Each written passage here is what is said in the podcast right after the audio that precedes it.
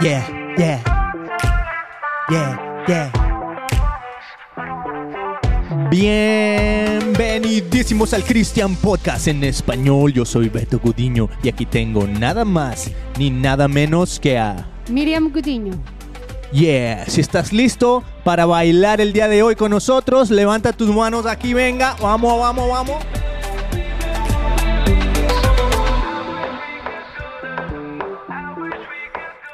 Así es, amigos. ¿Qué semanas hemos tenido en este mundo? Ha habido de todo. La gasolina carísima, carísima aquí en Estados Unidos, no sé en tu país. En México también escuché por ahí ya varias quejas. Wow. La gasolina carísima, yo creo que es todo un, un plan, Complot. un complot, un confloc. Yo pienso que es todo un confloc de las elites, de la realeza, Sí, de los quieren, grupos de poder. quieren que todos nos vayamos a lo eléctrico. ¿Verdad que sí? Está cañón. Oye, le- cada semana le tenemos que poner más de 100 dólares a la camioneta y solamente manejamos distancias bien cortas, no vamos muy lejos. O algo anda mal con mi carro, o de plano la gasolina se está tirando, o alguien que me explique. 122 dólares le pusimos al carro de gasolina. Tradúcelo, o tradúcelo a pesos, que son como 3 mil pesos, algo así. Es un dineral. no. Como 3 mil pesos en tu país, no sé a cuánto está el dólar, pero 122 dólares para llenar el carro con gasolina y nos dura como una semana. Increíble, o sea, casi casi eso es lo que te cuesta pagar un carro al mes si te compras un carro nuevo. ¿no? Sí, no manches. Increíble, así están las cosas. Hasta aquí mi reporte el día de hoy, todo carísimo. En las tiendas todo carísimo. Pero la mentalidad y la actitud positiva no decaen, ¿sí o no? No, como debe de ser, porque imagínate, viviríamos una vida deprimida, en depresión, con esta eh, economía. Y fíjate, hace aproximadamente 100 años hubo aquí en Estados Unidos lo que le llamaban la Gran Depresión, the Great o the Great Recession. O no, era the Great Repre- Depression, the Great Depression. Ya saben que en los términos económicos hay, eh, ¿cómo se llama? O bueno, no sé de economía, ¿eh? para que no me vayan a juzgar. Es más, si tú sabes, tú ponle ahí los términos económicos, corrígeme. Pero es algo así como que la economía, eh, si está bien, pues vamos acá arriba, ¿no? Pero si empieza a declinar, eh, está lo que se llama la recesión. Luego, si baja de ciertos niveles, se llama depresión. O sea, ya es boom, vamos en picada, ¿no? Y hace 100 años aproximadamente comenzó lo que se llamaba la Gran Depresión aquí en Estados Unidos. Y fíjate que inclusive estaba así medio correlacionado con depresión mental, ¿no? O sea, con gente que, que tenía muchísimo dinero, llegó la Gran Depresión, perdieron muchísimo dinero y dijeron, ¿sabes qué? Hasta aquí llegué, porque ya no le veo futuro a mi vida, sin mi dinero, sin mis ganancias, sin mis riquezas, Mm. mejor ya no. Y qué increíble, o sea, la correlación económica con el estado mental. Mental. ¿no? Increíble, amigos, no hay que rendirse jamás. El dinero no lo es todo en la vida. En este mundo ha habido de todo. En este mundo ha habido, eh, ¿cómo se llama? Famines, hambrunas. Han habido hambrunas. Ha habido guerras. Hace poco estaba hablando con un con una persona que vivió una guerra, la guerra en China, la invasión, creo que la invasión japonesa en China. Una cosa bien loca, ¿no? Por allá de los años 60, 70. Y su familia, bueno, él tenía dos hermanos que murieron durante esta guerra. Él nos platicaba que hubo una hambruna que mató más de 15 mil personas. O sea, algo bien increíble, ¿no? Que no fue hace tantos años. Que no fue hace tantos años. Pero él decía algo así súper importante al final. Decía, yo vi a mis papás que ellos nunca dijeron, oh, ¿sabes qué? Dios se alejó de nosotros. ¿Cómo puede ser que estemos pasando por esta situación tan horrible, tan difícil con nuestros otros hijos que se murieron? No, dice, ellos siempre mantuvieron su fe, su esperanza en Dios, a pesar de las circunstancias. ¿Tú crees que eso podemos hacer nosotros, Mili? ¿El hombre es capaz de perseverar a pesar de las circunstancias, aunque todo se venga encima? Yo creo que sí, Beto, porque creo que yo soy un ejemplo de ello. ¿No? Dios me ha permitido vivir de todo un poco y he tratado de serle fiel en la pobreza y en la riqueza. Y somos hechos a su imagen y semejanza. So, a esto voy porque gracias a Él podemos con todo. ¿Por qué? Porque no somos nosotros en sí, sino eh, Dios que habita en nosotros. Y estoy hablando del Espíritu Santo, que es el que nos da la fuerza, creo yo. ¿no? Así es. Y bueno, hemos vivido de todo. Miren, no les vamos a, a poder contar eh, algo que, que nos pasó en estas semanas, pero es algo así muy, muy cañón, muy grueso. Y por respetar a nuestros amigos y a las personas que, pues, que estuvieron involucrados en toda esta situación que, que pasó, eh, pues no vamos a decir nada, ¿va? No vamos a decir, pero les queremos decir un poquito cómo nos sentimos y queremos motivarlos, ¿no? Porque esta situación que, que hemos pasado con nuestros amigos, con su familia, ha sido muy difícil. Ha sido una situación donde, wow, hemos podido ver así como que, como, como nuestra salud mental, como nuestra eh, esperanza se puede venir abajo así de, bueno, parece como que si fuera así de un segundo para otro, pero como en medio de todo eso es posible encontrar todavía esperanza, belleza y un propósito para vivir, ¿no? Entonces, eh, bueno, así, así hemos, hemos vivido de todo. Tuvimos a nuestros amigos que vinieron la semana pasada, les habíamos prometido un episodio con ellos y pues no se pudo porque andábamos en- ahora sí que en la vacación y conviviendo y andando de aquí para allá. Pero han sido días de todo, Mili. ¿Tú cómo te has sentido en los últimos días? Pues con muchas altas y bajas, muy feliz y contenta de recibir a nuestro nuevo miembro de la familia, nuestro perrihijo, que ha sido una bendición, el poder convivir con nuestros mejores amigos, que ya teníamos como cinco años sin estar con ellos, entonces, no, pues la pasé súper chido. Eh, pero bueno, recibimos esta súper mala noticia de algo muy grueso que le pasó a uno de nuestros amigos cercanos también.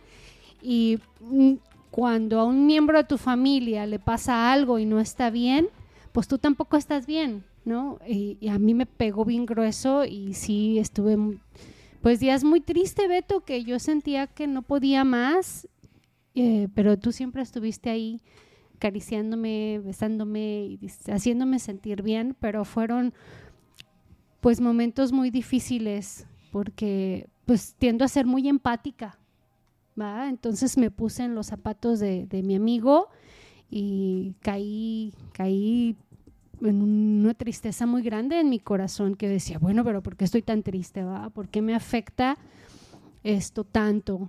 Este, y, y- basta que le abras una puertita al chamuco mentiroso para que te creas en la mentira y en lugar de, de vivir una vida positiva, tuve, ex- tuve la experiencia de como dos o tres días súper triste, así súper decaída y, y pues como yo a todo mundo le decía, pues que yo no sé por qué me siento tan mal, si lo tengo todo, vivo en una burbuja preciosa aquí enfrente del mar, tengo mi esposo, tengo mis hijos, tenemos salud, aunque las cosas estén carísimas, pues bueno, ten- tengo comida, tengo un techo, tengo un carro en que moverme, o sea, no tengo de qué quejarme, pero estoy que no me calienta ni el sol, me sentía muy, muy mal, entonces pues sí, ah, reflexioné, digo, bueno, yo creo que me afectó la situación de mi amigo bien cañón, Beto, por lo que está pasando. Y todavía, todavía me está costando un poquito asimilarlo porque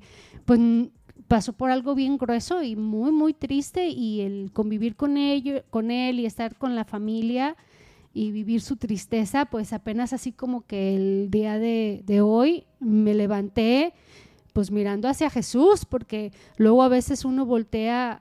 Estaba tan deprimida, Beto, que hasta estaba buscando, chistoso, estaba buscando noticias de Ucrania. Así, como que me quiero sentir mal, me quiero sentir peor, porque yo sé que este mundo no vale nada. Echarle No, entonces- leña al fuego. No sé, no sé si te ha pasado, pero cuando uno está triste, estás buscando gente que esté igual de triste que yo, que tú, para, para vivir miserable, ¿no? Entonces, hasta te molesta la gente que está muy feliz. Ujú. Entonces, pues vine con Dios. E- e- Es más, el tan solo hecho que mi hijo me viera feo, ay, yo lloré y lloré, porque me ve feo, soy su madre, yo lo parí. O sea, así de, ¿qué me pasa? Bien, bien extremista. Like, después dije, relájate, Miriam, tú a veces también lo ves feo. ¿No? Cuando de plano cométele un error o se porta mal, pues no lo veo con ojos de amor, ¿verdad? Lo veo con ojos de coraje, de, de que le quiero dar tres chanclazos para que se componga. Entonces, cuando, cuando lo pensé de esa manera, dije, a, ver, a ver, a ver. Componte, que componte, ¿qué te está pasando? Pero bueno, hoy desperté con una mejor actitud a la vida y como dice Beto, pues la vida sigue y hay que echarle ganas y siempre lo hemos dicho en este canal, siempre lo, lo hemos dicho a, a través de este episodio, que todo es cuestión de actitud. Pero le decía yo a Beto hace ratito, Beto, pues soy humana y la primera en ser pecadora, you know, heme aquí, esa soy yo. Digo, en verdad que necesitamos de Jesús en nuestra vida para seguir. Y yo que le he estado pidiendo tanto tiempo, Jesús, transforma mi corazón, transforma mi mente. Entonces, a veces Dios nos permite vivir por situaciones ah, difíciles o situ- situaciones complicadas para que te des cuenta cuál es el trasfondo de tu problema y qué es el- lo que tienes que aliviar o sanar de tu pasado y ponerle un alto, decir, sabes que esa mentira ya no la Un creo san se acabó. esa mentira ya no la creo más. Ese es mi problema, lo he detectado, ahora hay que atacarlo, ¿no? Así es, amigos. Le tienes que poner un san se acabó a los engaños y a las mentiras del enemigo. Eh, creo que ya lo habíamos hablado en algún episodio, pero es bueno recordar. Las mentiras del enemigo son estratégicas. Las mentiras del enemigo parecen verdad. Cuando alguien te dice una mentira y es evidentemente falsa, a ti no te produce absolutamente nada. ¿no? Si alguien viene y te dice, uy, cayó un meteorito y destruyó todo y tú sabes que evidentemente no pasó, no pasa nada porque no te la crees, ¿no? Las mentiras interesantes, las mentiras que parecen verdad, es cuando apelan a tus sentimientos y apelan a lo que la Biblia le llama la carne, tus, tus, tus deseos humanos, ¿no? Entonces cuando llega una mentira que está disfrazada como de verdad, ¿no? Por ejemplo, en un matrimonio podría ser, ¿sabes qué? Pues ya tienes mucho tiempo con esa persona y mm, pues no, no, no se satisfacen el uno al otro en la relación, a lo mejor podrías empezar a buscar por otro lado, ¿no? Y entonces eh, la mentira empieza a apelar a tus deseos, a tu corazón y empieza a tener sentido y dices, "Hmm, a lo mejor sí, ¿verdad? Sí es cierto. Y fíjate, eso es, las estrategias de Satanás son así, o sea, es, es acusador y, y te, te pone te, te pone mentiras que parecen verdad. Para poder discernir eso, necesitas el Espíritu Santo así tal cual. Ahorita se me viene un ejemplo, un ejemplo tan sencillo. Mira, ¿me pasas esa guitarra, Beto? ¿Puedes ir rápido? A ver, El día de ayer, mi hijo Joseph, ah, bueno, ya tiene como un mes, está, traba- está trabajando en este proyecto. ¿Sí? Es una guitarra, un, un cuate de- que trabaja, que es de nuestra iglesia y trabaja en la estancia high school, le dijo, hey, Joseph, píntame esta guitarra. Y entonces a mí se me hizo fácil decir, ¿sabes que Le voy a ayudar a Joseph porque se está tardando mucho en este trabajo, entonces empecé a, a dibujarla. Y cuando él vino de la escuela y vio el trabajo que yo hice, empezó a llorar y estaba súper enojado porque lo arruiné. Mi hijo es perfeccionista y yo así, chin. Pero se, se enojó tanto y se agüitó tanto que empecé yo a llorar. Y literal dije, ¿cómo es posible que mi hijo quiera más a la guitarra que a mí? Esa es una mentira. Me la creí en el momento porque estaba tan agüitado. O sea, dije, ¿cómo no lo agüita verme llorar? Porque, pues, o sea, yo le pedí perdón varias veces, ¿va? Le dije, pues no fue intencional. Pero también él me dice, mami, pues soy humano y tengo derecho a enojarme y a molestarme y a agüitarme también porque, pues la verdad es que la regaste bien gacho.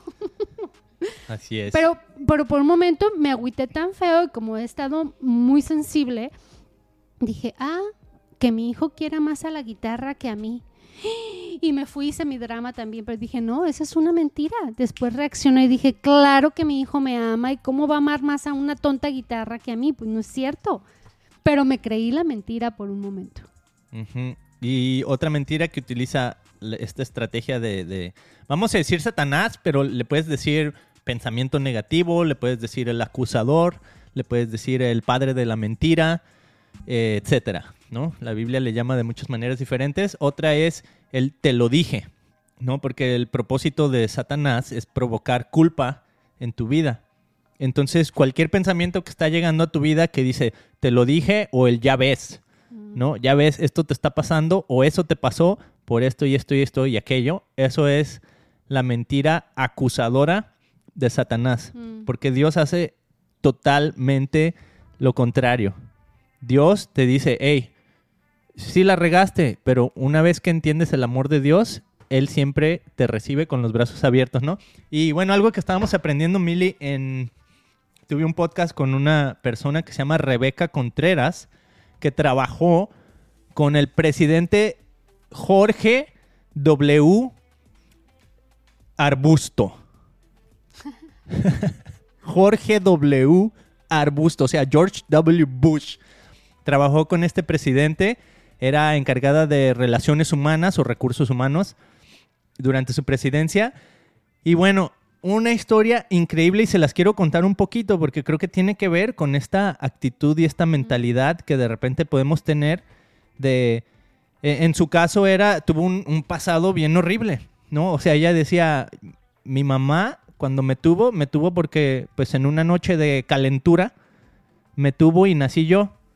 ¿no? O sea, y nunca lo, nunca lo ocultó la mamá, nunca creció con su papá tampoco, en una familia súper disfuncional, con un montón de, de circunstancias familiares de, de, pues, de familia rota, ¿no? De familia que no, no tiene un núcleo sólido. La mamá hacía drogas. La mamá usaba drogas, o sea, algo así, una historia bien increíble.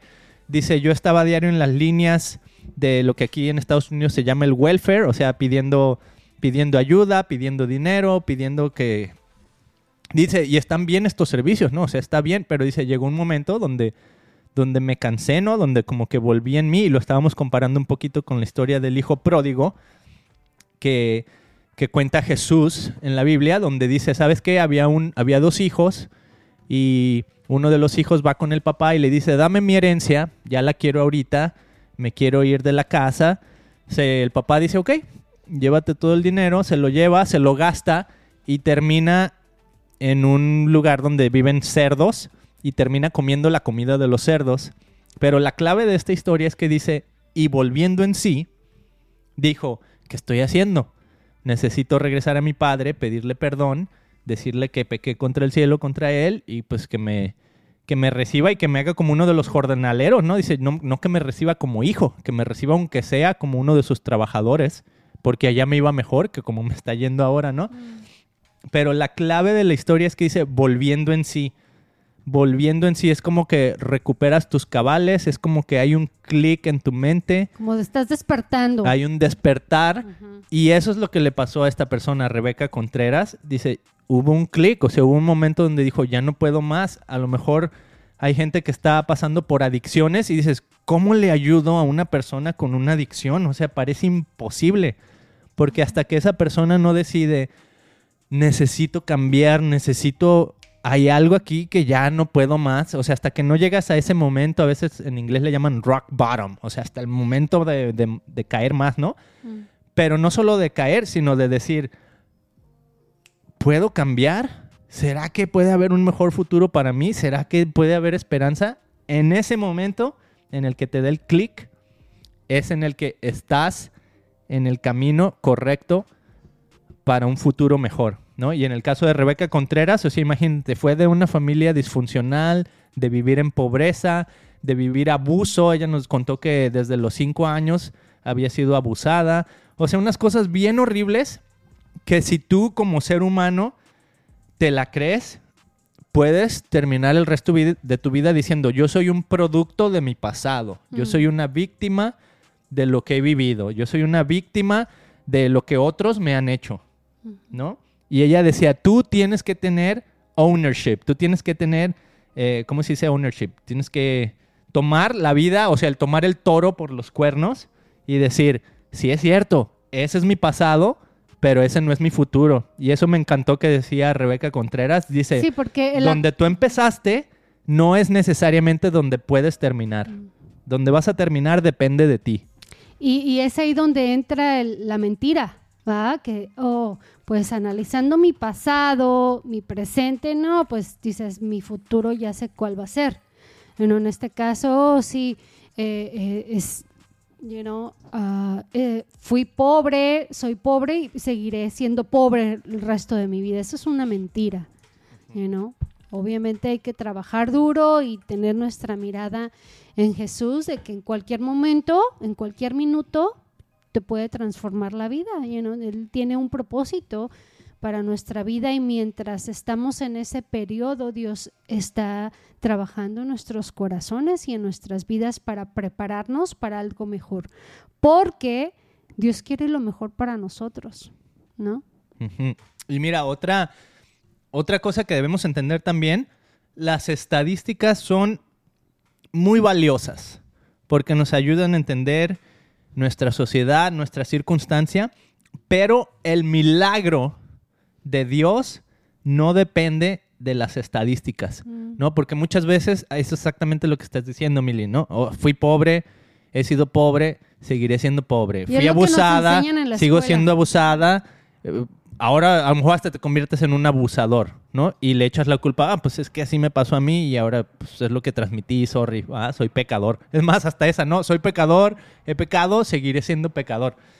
Y esa es, esa es la mentalidad que Dios quiere cambiar en nosotros. Porque aunque las estadísticas te digan lo que sea, ¿no? Aquí en Estados Unidos hay estadísticas que dicen que la familia está decayendo, hay estadísticas Mm. que dicen que la gente no va a la iglesia, hay este, y tienen razón, tienen razón, pero no vivas, no dependas de las estadísticas. Mm. Depende de lo que Dios dice de ti y ahí es donde entran los milagros y ahí es donde, donde entra eh, lo que Dios puede hacer no depende de tu capacidad. Mm. Tú puedes hacer lo posible, pero deja que Dios haga Lo imposible. Así tal y cual, ¿no? Y en esta, con esta persona que entrevisté a Rebeca Contreras, era eso, ¿no? Que ella dijo, ya basta mi pasado, ya basta de dónde vengo, quiero un mejor futuro, échale ganas, ¿va? O sea, cosas así muy simples que dice, ponte a trabajar, ¿no?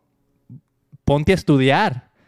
Eh, a lo mejor, no sé, en tu caso, si nos estás oyendo y, y dices, bueno, es que, la, no sé, la universidad está muy cara o lo que tú quieras, a lo mejor hay otra manera donde tú puedes, eh, ya ahorita el mundo está súper evolucionado, a lo mejor hasta puedes aprender en YouTube, ¿no? Tenemos una amiga que, que se dedica, bueno, no se dedicaba a eso, pero trabajaba en un restaurante y le dijeron, oye, pues tú eres buena para hacer pastelitos, ¿no?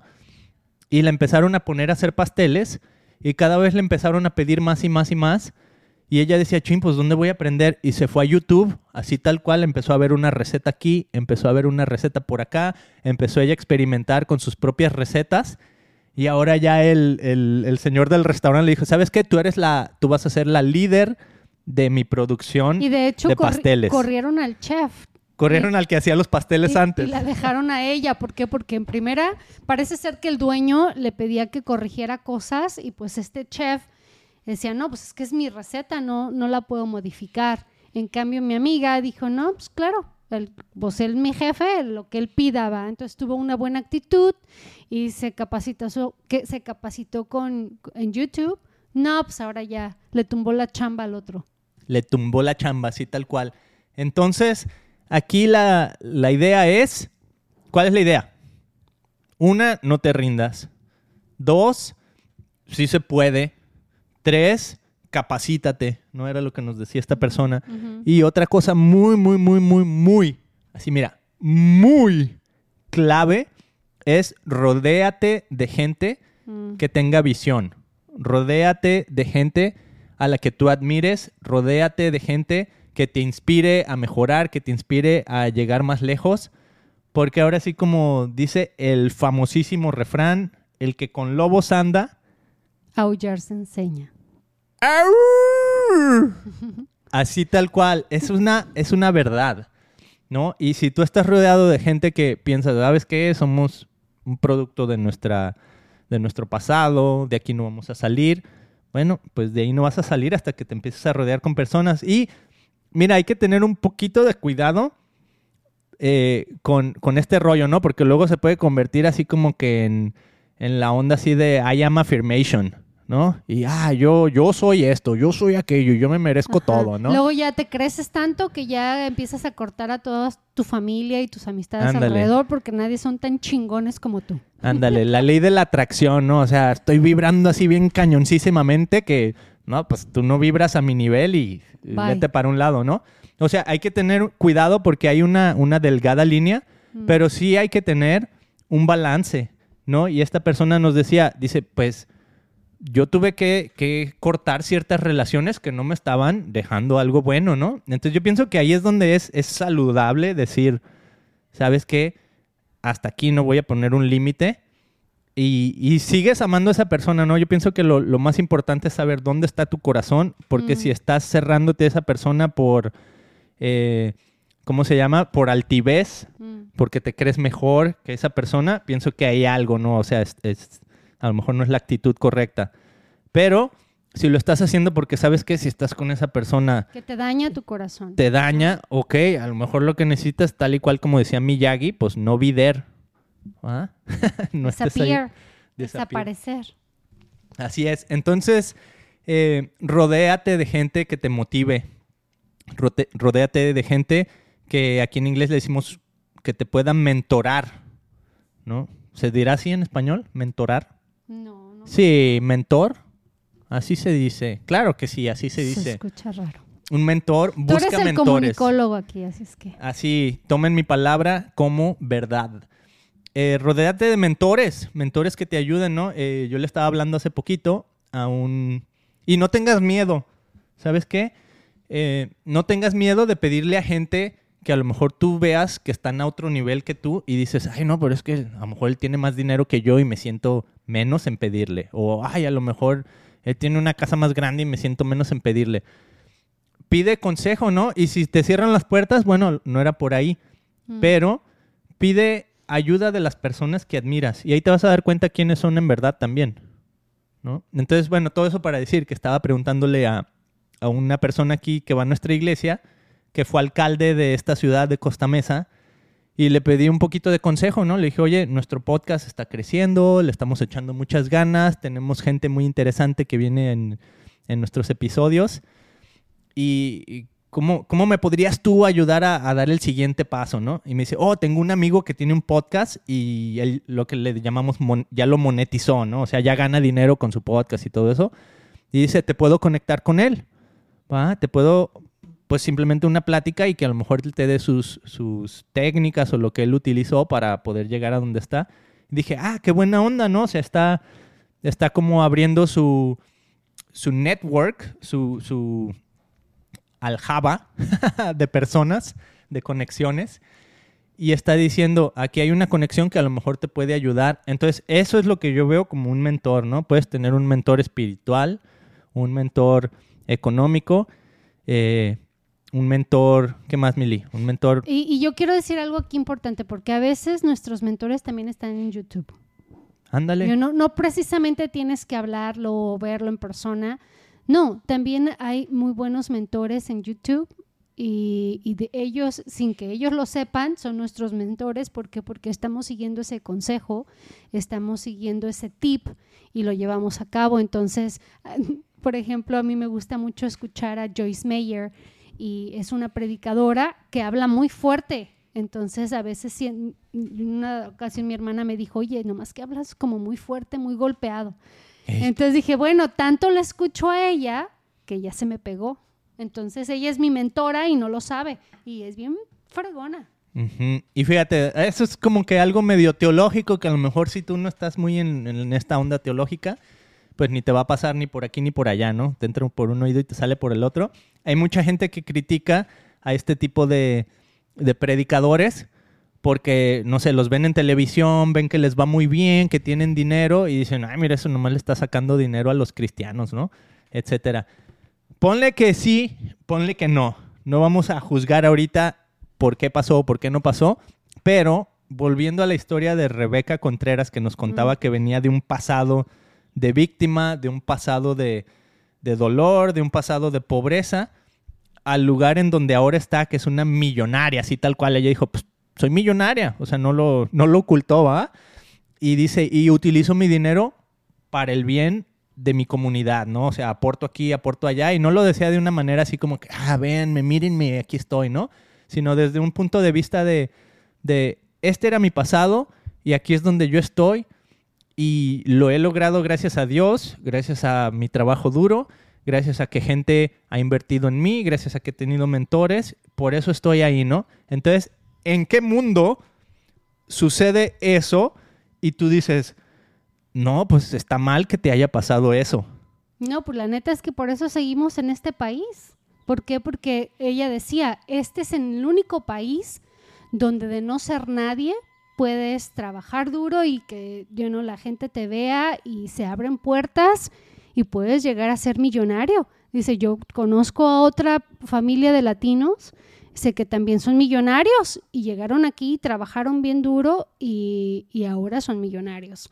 Entonces, a mí sí me impactó bastante su mensaje porque pues de repente uno se compara con las personas, ¿verdad? Y digo, pues yo también vengo de un pasado difícil y no por lo que, pero, pero siento que no viví nada comparado a lo que ella nos te estaba contando, Beto. O sea, jamás, nunca nadie abusó de mí. O sea, esas cosas sí son bien gruesas que yo creo que te dejan marcada una vida, ¿no? Y el, el ahora verla a ella que está pasando ese mensaje a nuestra comunidad latina. latina por, por, cierto, comentó que ella había ido a una escuela de hablar con puras latinas, así como que también están viviendo problemas, algo así, y a darles un mensaje de superación, un mensaje de esperanza, de decir, ¿sabes qué? Donde quiera que te encuentres tú ahorita, échale ganas porque ese no es tu futuro. ¿Va? Pasa mucho aquí en Estados Unidos. Ustedes, como les digo, no hay estadísticas en cada país. Aquí las estadísticas de Estados Unidos es las latinas, eh, no todas, obviamente, pero, o sea, aquí hay un porcentaje bien grande de latinas que a los 16, 17 años ya van a estar embarazadas, no van a, no, no van a terminar la prepa, no van a llegar al college, evidentemente, y van a tener una vida bien difícil, ¿no? Y eso es cierto. Y esta persona vivió exactamente eso. Es más, ella me contaba, dice, yo ni siquiera terminé, eh, o sea, estudié propiamente así lo que es una carrera. Sí, creo que ella hizo hasta el GD, ¿no? Ajá, hizo un GD, o sea, lo que aquí se llama es como, es como terminar la prepa abierta, por así decirlo, ¿no? O sea, algo bien increíble que llegó a trabajar con el presidente de los Estados Unidos. Es más, sacó su libro y dice el presidente, bueno, el expresidente ahora, Dice, leyó mi libro y me escribió una carta, se tomó el tiempo de decir, ¿sabes qué? Leí tu libro muy bien, vas por buen camino, ¿no? O sea, qué padre. Le dijo, yo sabía que tenías historia, pero nunca me imaginé, ¿va? El, nivel de historia o del trasfondo de tu vida, qué fuerte. Estoy orgulloso de ti y sigue echando ganas. Sí, qué fregón. Estuvo increíble. Yo sé que muchos de los que escuchan estos episodios hablan inglés les recomiendo altamente que escuchen ese episodio con Rebeca Contreras. Lo pueden buscar en christianpodcast.com, pero también este, a lo mejor, si me ayudan un poquito, estaría súper chido si van a YouTube y buscan Christian Podcast Live, así como en vivo, L-I-V-E, Christian Podcast Live. Y ahí están todos los episodios que he estado sacando en inglés, los he estado poniendo ahí. Suscríbanse al canal, eso ayuda mucho. Y bueno, he visto que, el canal ha estado creciendo y todo, pero estoy muy motivado con, seguir con esas entrevistas. Eh, tuve una entrevista con una persona que trabaja en Fox News, mm. ¿no? Estuvo increíble, hablamos de un poquito de la Biblia, un poquito de cuál es la belleza de una mujer, etcétera, ¿no? O sea, he tenido entrevistas bien padres y una de las ideas es empezar a traer personas súper interesantes también aquí al Christian Podcast en español, ¿no? Hemos tenido una una teóloga, un científico. Hemos tenido a Manu Bravo de Cracks, que empezó también su canal de YouTube y le ha ido súper, súper bien.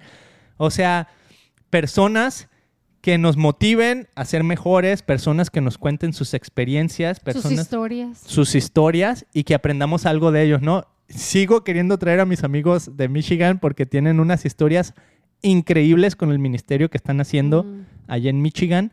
Entonces, bueno, si Dios quiere, a lo mejor la, podemos conectar aquí por internet y hacerla a larga distancia, ¿no? La queríamos hacer en vivo, pero como les dijimos, eh, pues la vida, la vida tiene pues de repente estábamos un poquito acarreados y no pudimos, ¿no? Pero bueno, Mili, ¿con qué te quedas en el episodio de hoy?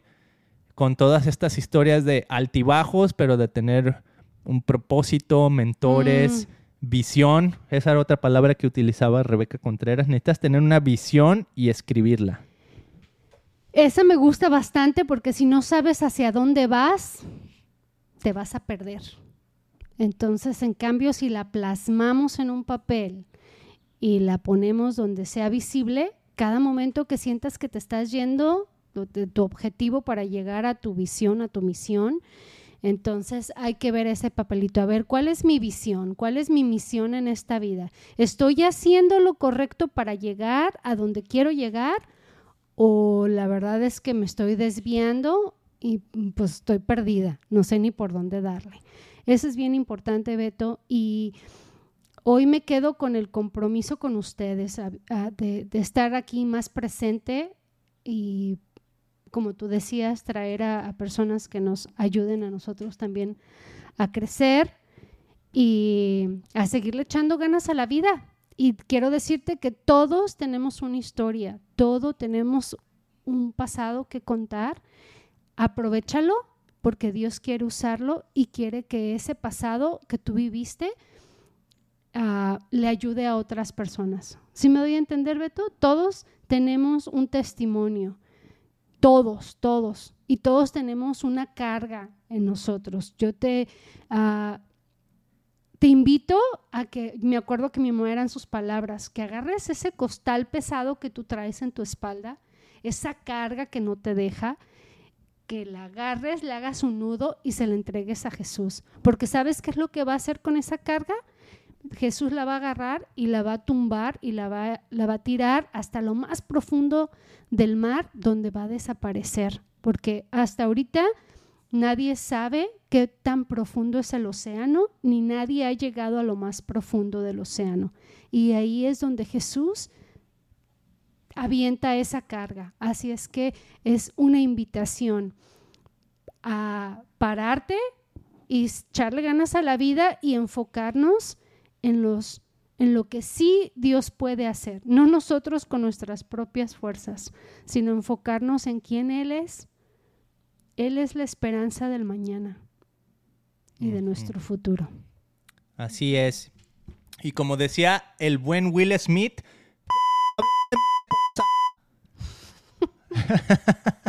sí dijo así, ¿no? Beto, ah, eso ya pasó. Ya pasó, ya, fue hace historia de hace dos semanas, ya ni es chiste, yo creo. Así es.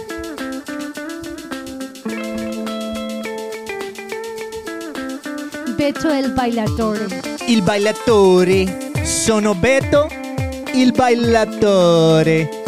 Amigos, miren, muchísimas gracias a los que día a día nos mandan comentarios, nos mandan un email, nos escriben aquí en el Facebook, en donde nos estén escuchando por ahí, Mili, hubo una persona que incluso en, esta, en estas semanas así que tuvimos de arriba abajo y de todo, que decía, oye, he estado escuchando sus episodios y qué padre. Y, y así como que ni yo ni por aquí me imaginaba que escuchaba nuestros podcasts, ¿no?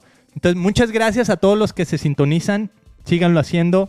Suscríbanse, compártanlos. Sí, porque de hecho nuestro último video tuvo casi 300 vistas. Y por la neta es que nadie le da like. Así es que si nos estás escuchando, dale like para saber que nos escuchaste y estás ahí presente con nosotros. Así es. Ya saben que a mí me encantan los emojis. Tenemos toda nuestra emoji merch en christianpodcast.com, donde está nuestra tiendita. Denle like, compártanlo. Nos vemos en la próxima. Dios con nosotros.